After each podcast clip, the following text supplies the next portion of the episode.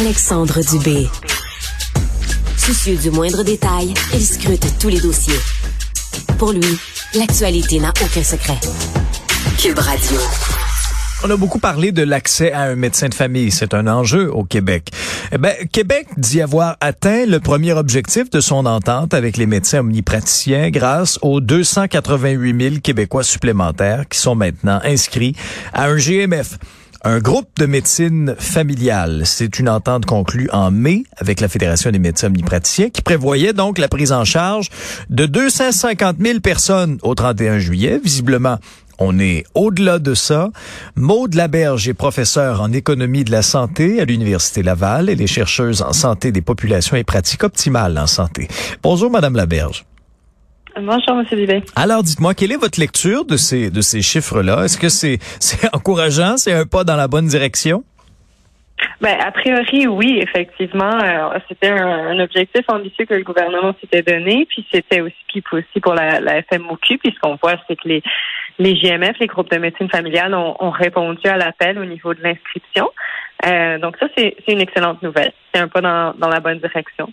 Euh, puis est-ce que, est-ce que, Madame Laberge, ça veut dire automatiquement une prise en charge de ces 288 709 Québécois ou, ou ce sera un, un accès à un médecin, mais pas toujours le même médecin?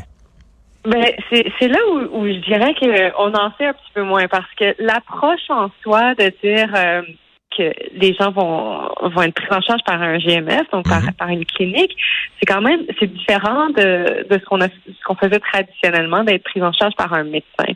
Euh, puis l'idée derrière la prise en charge au niveau de la clinique, c'est que le patient va voir le, le professionnel de la santé qui est euh, le plus adéquat selon son besoin. Donc peut-être que c'est un pharmacien si c'est un renouvellement de prescription, par exemple. Donc, c'est pas nécessairement toujours, il n'y a pas nécessairement toujours besoin de voir un médecin. Euh, puis euh, l'autre élément aussi, c'est que comme les, médecins travaillent en groupe, donc cette prise en charge-là, ça ne va pas non, plus, même quand c'est voir un médecin, c'est pas nécessairement toujours le même médecin. Euh, donc ça reste à voir comment en pratique ça va se passer.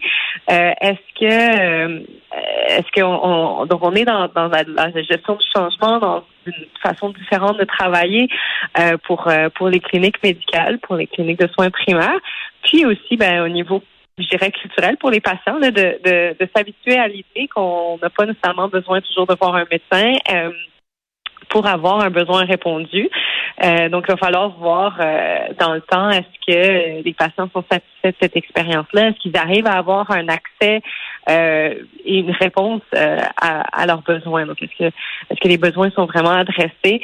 Donc, ça, on ne le sait pas encore. On peut pas, on peut pas prédire nécessairement de, comment ça va se dérouler dans la réalité dans les mhm. prochains mois. Ouais. De ce qu'on en comprend, un médecin pourrait, par exemple, euh, accepter aussi de suivre un patient de façon permanente. Là. Euh, et à ce moment-là, il, serait attitré à ce médecin-là, si j'en comprends bien les choses?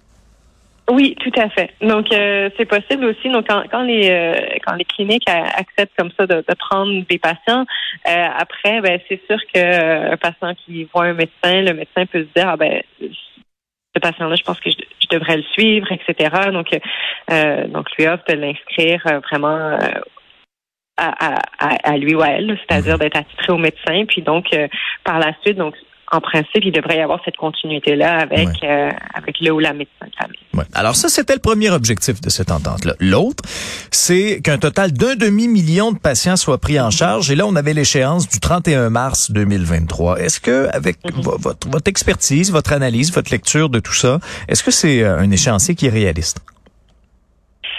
Ben, en, fait, c'est que c'est un c'est un objectif qui est ambitieux. Euh, on va quand même se dire on est en pénurie de main d'œuvre dans, tous les secteurs. Euh, le secteur de la santé est, loin d'être épargné, particulièrement les, soins primaires.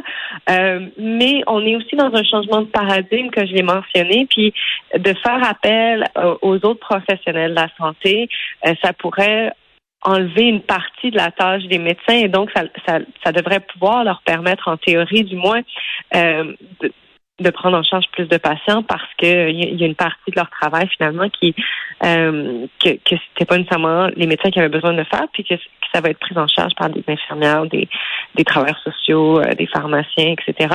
Mais comme je l'ai mentionné aussi, euh, il faut que tout le monde s'habituent à cette nouvelle façon de faire, autant les cliniciens que, que les patients.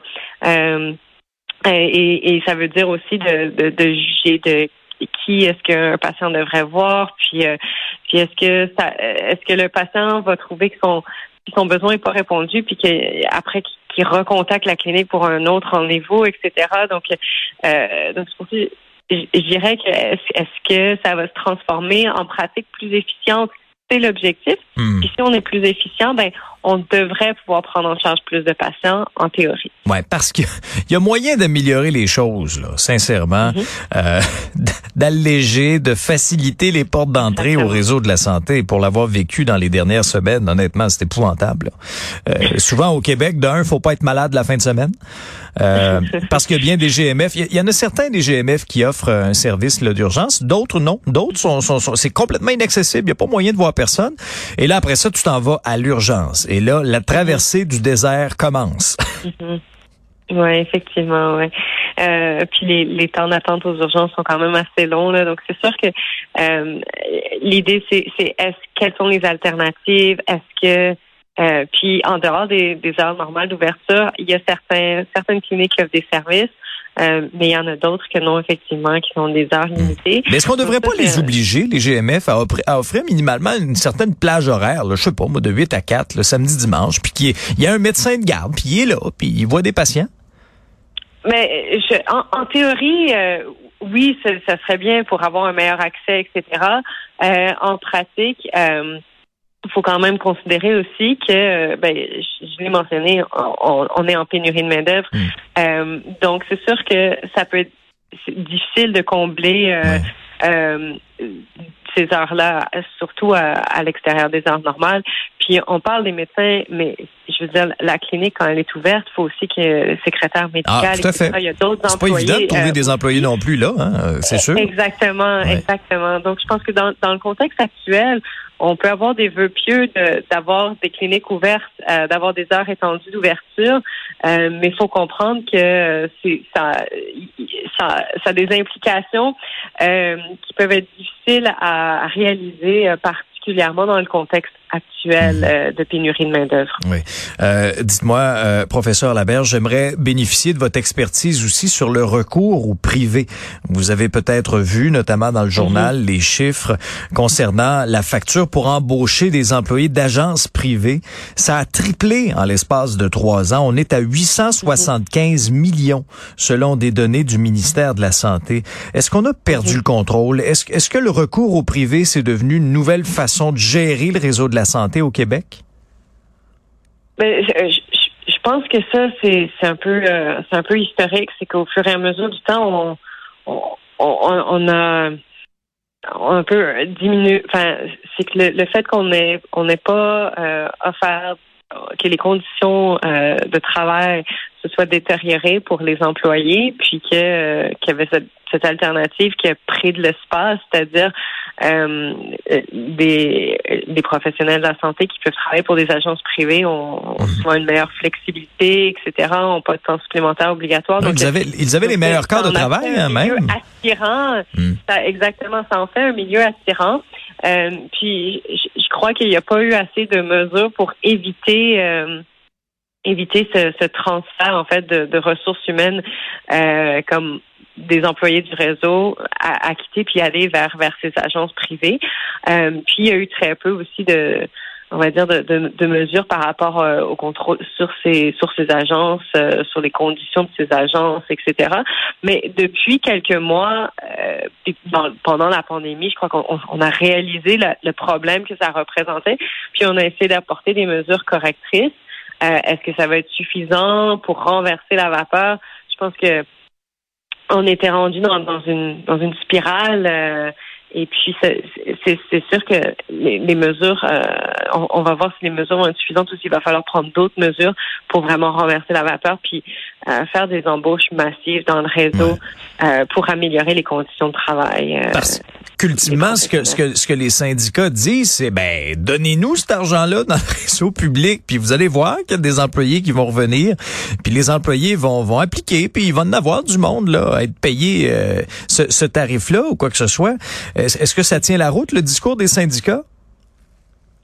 Ben, en fait, c'est que c'est comme si on avait, on n'a pas les moyens de payer ces tarifs-là à tout le monde dans le réseau, euh, et donc par conséquent, enfin, on essaie d'avoir des des prix, des des, ben, des salaires qui étaient euh, qui étaient raisonnables, euh, mais mais les, les puis puis il faut savoir aussi que dans le réseau, dans les dans les les agences privées il n'y a, y a pas tous les avantages sociaux, etc. Donc les taux horaires sont plus élevés. D'une manière, d'une certaine façon, c'est normal parce qu'il n'y a pas les, les, les mhm. bénéfices, les avantages sociaux qui, qui lorsqu'on est syndiqué.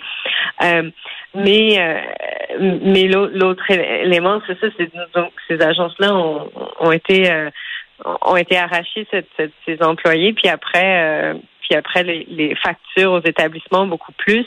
Euh, donc c'est c'est sûr que ça serait intéressant de voir euh, jusqu'à quel point euh, jusqu'à quel point c'est euh, enfin, le réseau pourrait se permettre mmh. d'améliorer les conditions salariales. on entend quand même beaucoup des plaintes qui sont pas tant reliées au salaire que par rapport aux, heures de travail. à la flexibilité ou non, etc. Donc, un le moment donné, TSO, le temps supplémentaire. Exactement. Donc, il ne faut pas seulement penser euh, euh, aux conditions salariales, mais aussi, euh, quand je parle des conditions de travail, c'est la satisfaction des employés au travail, c'est d'être dans une équipe, puis de pas se sentir surchargé à chaque fois, de pas sentir qu'on on n'arrive pas à compléter toutes nos tâches parce qu'on a trop de patients à gérer, par exemple, dans, dans un temps imparti, etc. Donc, je pense qu'il y a ces éléments-là aussi. Tout le monde veut va au travail pour pour faire un bon travail là donc euh, puis de puis d'être dans des d'être dans des conditions où de faire un bon travail c'est difficile mais ça peut être frustrant aussi Professeur Maud Laberge merci pour vos lumières là-dessus c'est apprécié. Ça me fait plaisir. Au revoir.